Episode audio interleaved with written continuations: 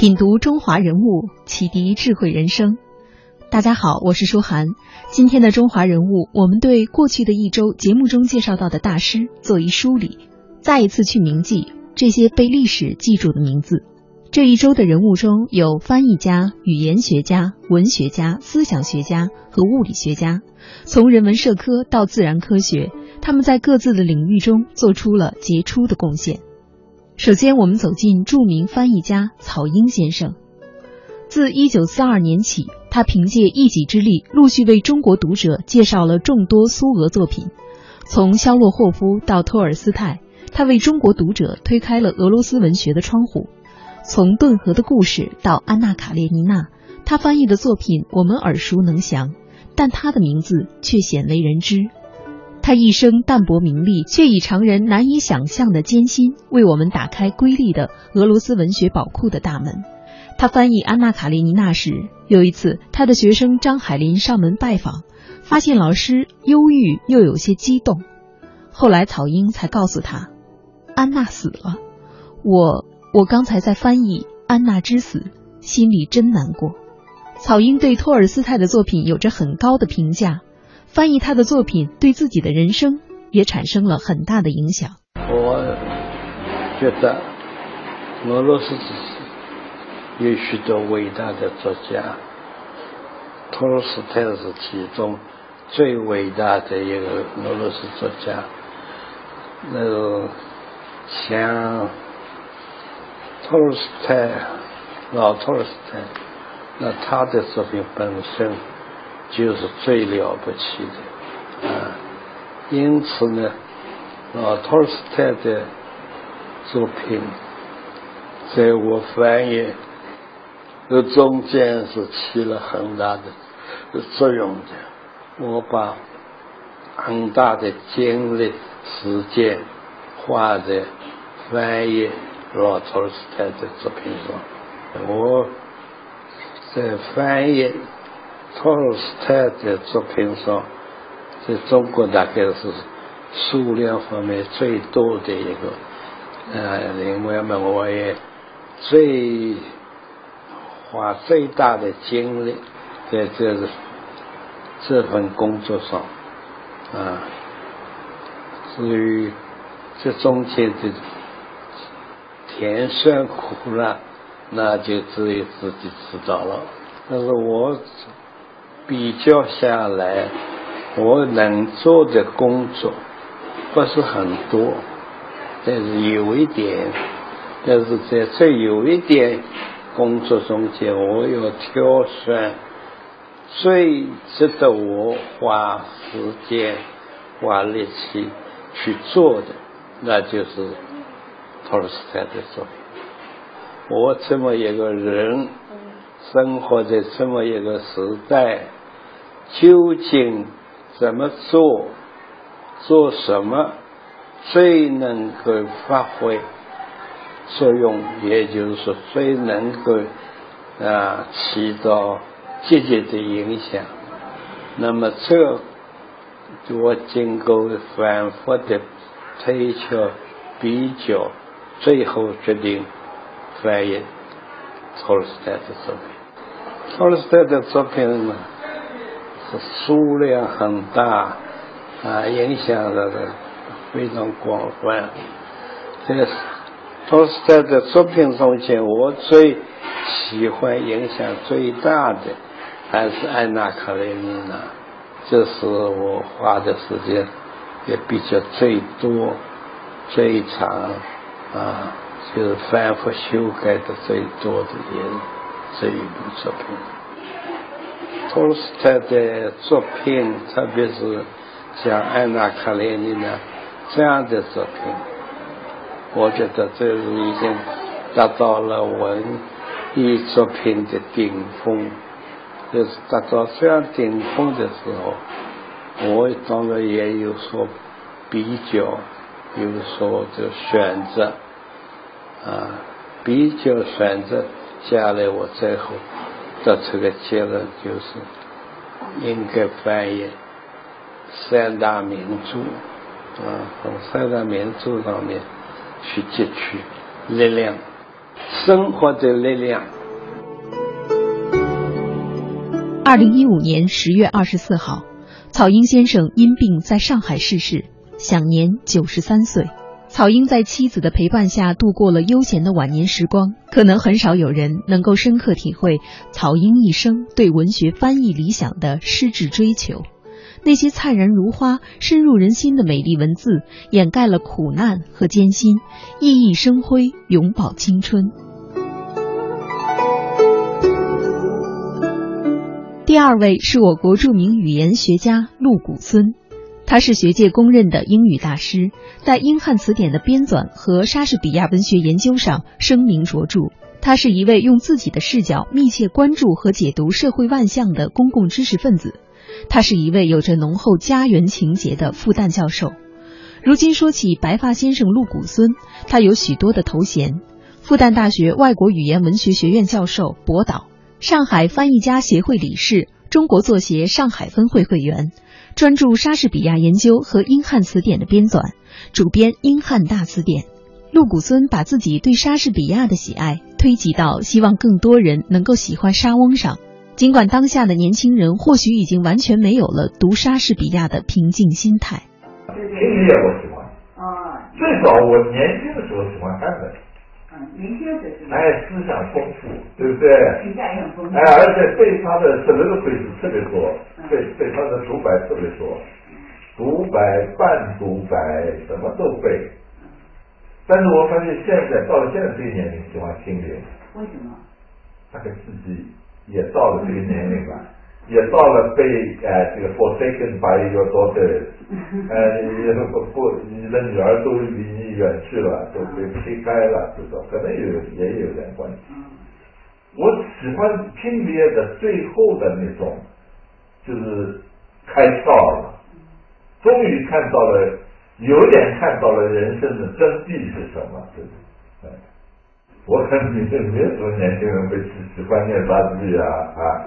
就我只有我这里这个博士生这些，呃，听说我要开莎士比亚精读课，那么就来听，那听了也蛮来劲儿。但是听过了以后，不知道他会不会去看第二本莎士比亚。陆谷孙说自己其实是有表演欲的，这种表演欲对课堂来说是个能让学生散发无数可能性的催化剂。没有表演欲的教师上课会很无聊。要是英语表达如钝刀子割肉，那一节课下来实在受不了。陆谷孙讲了自己课堂上的情景，他说自己一辈子都在做一个透明的人。一堂课后面站人站了多少人啊？我说你们，求求你们这么热的天，你们呢就到个凉快地方去。去哎，去玩玩。你过个四五个礼拜，你再回来看看，可能就有空位置了，对吧？我说到学期结束了，弄得不好呢，有三个空位置连着，你可以卧铺听我讲。有的人总会喜欢把自己弄成一个半神或者是神一样的，那就人家看了很讨厌，我至少看了很讨厌。我觉得一个人做的透明一点好，像个人。涉及到有些事情的话呢，你就我已经跟我学生都已经后事都交代好了。对吧？我说第一，我活的已经比我父亲长多了，所以呢，现在活一天赚一天。第二，我现在开始善财善书，对吧？就是把自己的这个存款这都都都什么，呃，这这个我的外孙女啊、女儿啊什么善财，包括学生。包括我的不相干的同事有难，有散财散书，包括钱钟书这个批了很多东西，很多画的这个书，还是我给他跑过来的。那么上面也有他提的字啊什么，这这本书是我很宝贵的。我现在给我一个学生鼓励他好好念书，是第二。你说如果有一天你来找我。这个人突然失踪了，那么你就到济南小去。这个看到有一个白头发在这里教英文，那就是我。我就这样子，都准备好了。或许对于陆谷孙来说，名利都是浮云，而灵魂需要一直在高处。与其说陆谷孙给所有学生树立了一个学术榜样，不如说他是给了学生们另一个由他创造的精神世界。这个世界纯粹的透明，可以让人抛却世俗，抛却局限，完全沉浸在由字母间生生不断的韵律带来的愉悦和享受中。人物穿越时空，人生启迪智慧，人文润泽心灵，人性彰显力量。香港之声，中华人物。为你细数那些被历史记住的名字。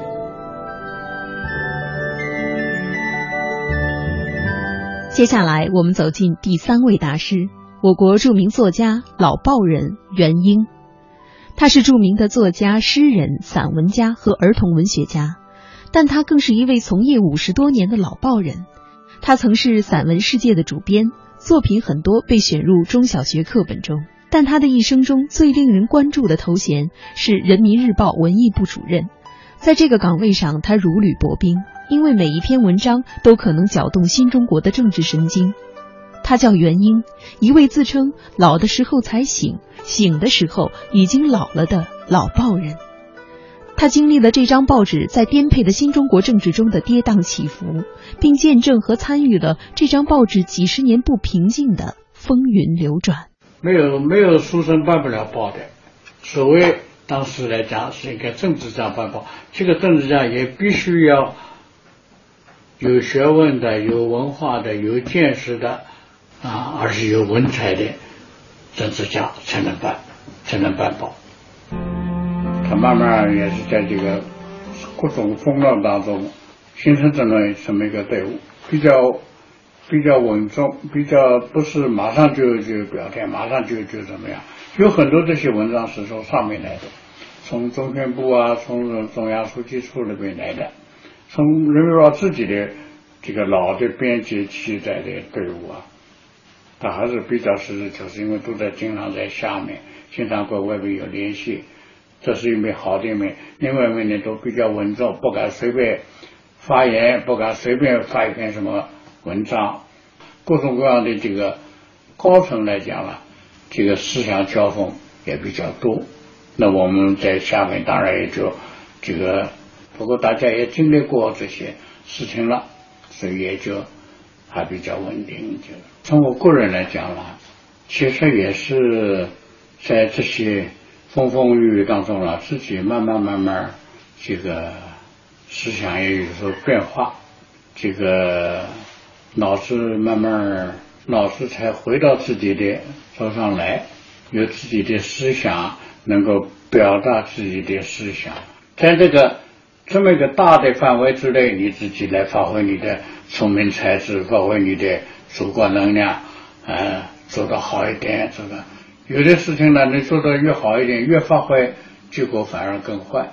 那比如说些虚假的东西，啊，你要简单的说，简单的讲。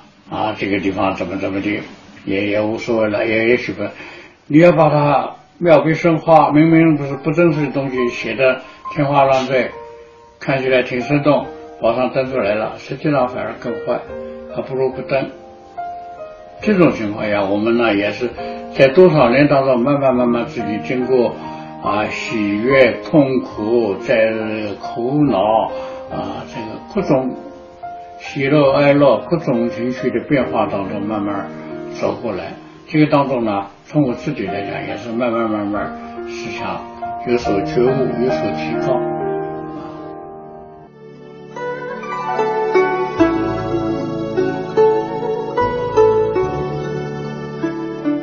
四位要说的是著名历史学家、思想学家何兆武。他是一位九十多岁的乐观老者，一生谨言慎行，淡泊宁静。他的名字鲜为人知，但他的研究工作和翻译成果却在我国历史哲学和思想史学影响巨大。他在八十五岁高龄口述出版的回忆录《上学记》，被誉为中国知识分子的心灵史，在读者中引起巨大反响。这部随笔让当下人嗅到了西南联大时期的自由空气，也让很多为教育困境而焦虑的人为之向往。作为清华大学思想文化研究所教授，何兆武已经成为这所理工科见长的高等学府在文科领域为数不多的大师级人物。在他八十岁生日时，清华大学曾为他举办了隆重的庆祝活动。结果当天所有的宾客都到场了，何老这位主角却不知所踪。事后他解释说自己承受不起这样的礼遇。何老说自己一生中更愿做逍遥派，而现在他对自己的要求是有效的活着。这东西啊，你要真正有特殊贡献的可以。你又没有特殊贡献，你有什么办这个做什么？不是？不呃，怎么说？呃，不是骗人的吗？不是骗人的，成就没有，成就等于零，没有成就，荒废了，一生荒废了。人的一生有一部分是要你亲身经历的，有一部分则是你在你在外边做一个旁观者。一个人的一生啊。是由于很多偶然的因素决定的，呃，不是完全按照你自己的设想来来来走过来的，所以所以你没没没法预言，所以没法预言。哎，这个我时常想啊，人类的人类的历史啊，是两个因素决定的，一个是必然的因素，比如说你必须衣食住行，你必须得解决，你要不吃饭就饿死了。你要不穿衣服就冻死了，这这是必然的，必然的规律。可是也有偶然的因素，这个这个就很难说了。呃，所以它跟别的这个东西不一样，别的东西，呃，比如说自然界的事物，它是按照必然规律的走的。可是人的一生没有必然的规律，因为它有偶然的因素太多了。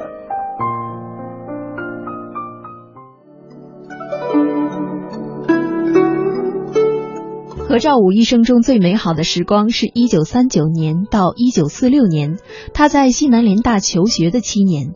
他将这段美好的岁月、难忘的故事都记录在了《上学记》里。这本书的出版引发了强烈的关注和好评。何老对此却感到很意外。我没有想到写这本书，就是一个年轻的我们这里的一个研究生毕业的，叫文静的，现在在三联，他找找我来聊天儿。谈话了，他就想知道我们做学生的时候那个生活情形怎么样。我就零零碎碎跟他聊了一点他就记录下来。后来呢，他写了两篇文发表了，他就挺感兴趣的。后来又来找我谈，就谈了几次，结果就，我想大概跟跟现在的这个学生生活差距太大了，所以所以感兴趣。比如说我们做学生的时候。那时候上课你你随便去，你不去上课没关系，他也不管你，你不上课就不上课。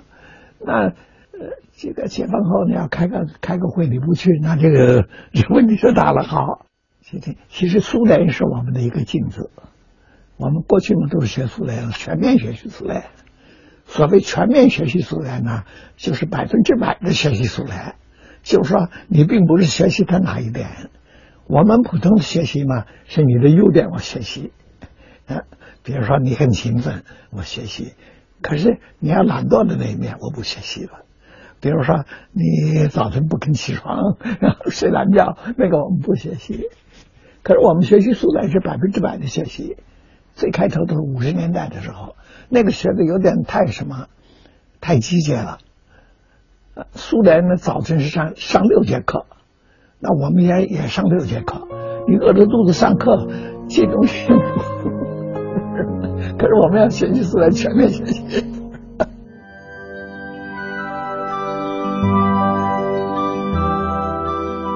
何兆武说：“到了他这个年龄，已经没有精力再去做一些事情了。上学季还有许多遗憾，也没有精力去修正。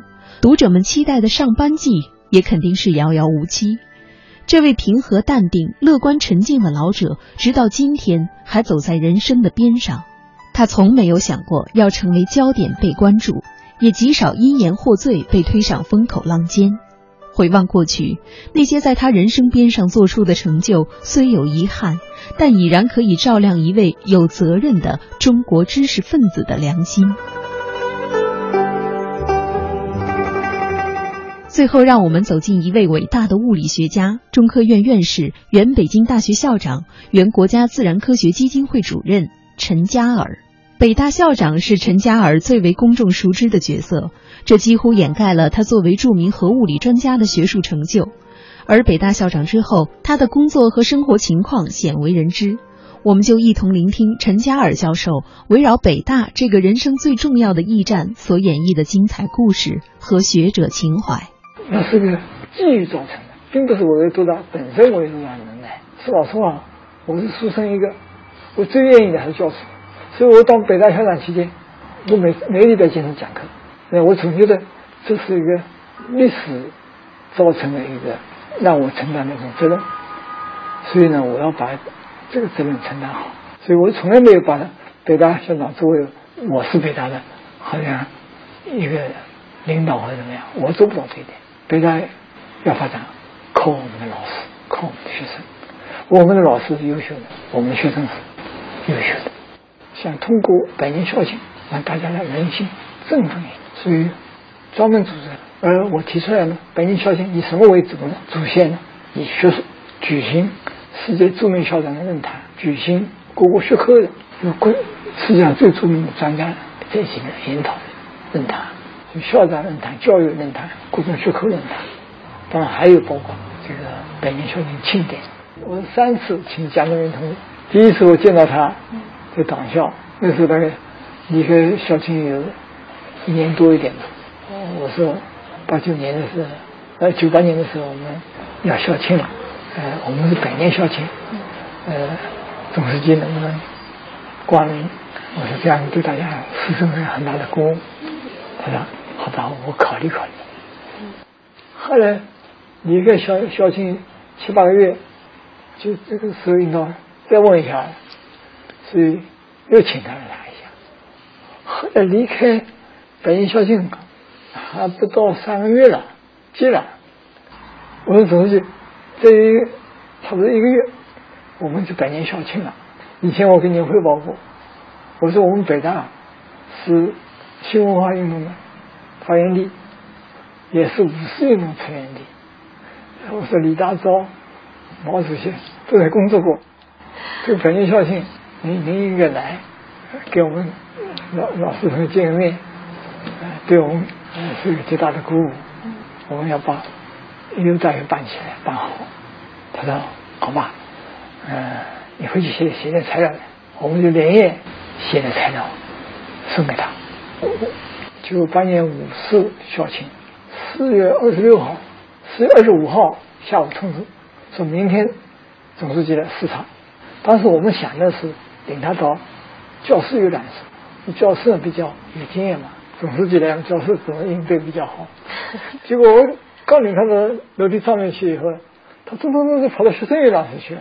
到了学生游览室很有意思，他就跟学生啊，跟学生对话，他。呃江总书记总是好多诗词，他就给学生谈谈，就引那个诗词。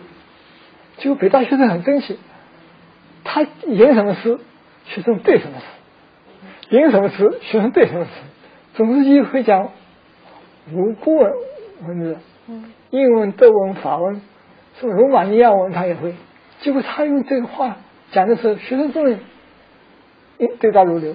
我当时现在，我就很骄傲了，这个是北大学生了不起啊！陈书记跟我讲：“哎呦，你们学校了不起，从来没有没有给总书记考倒过的，你们第一个没有给总书记考倒，所以这就很高兴了。然后总书记叫我去，他说：“我再问问你，为什么叫社会主义要建世界，要建社会主义的世界一流大学？你这个世界一流大学能不能跟哈佛、跟剑桥、牛津比呢？”我说：“能比啊。”那总书记说：“你这个。”公开出去，社会主义世界一流大学，那等于是自己定义的世界一流，那怎么也不不能表达我们国家这样一个文化的进步、教育的进步。所以他的意思我听懂了，所以我的讲话也好，他讲话都不讲。嗯，从那个早上跟我谈话以后，就明确建世界一流大学。那么这个会以后，我想到第一件事情，利用这样一次会议，我们跟清华联携手建世界一流大学。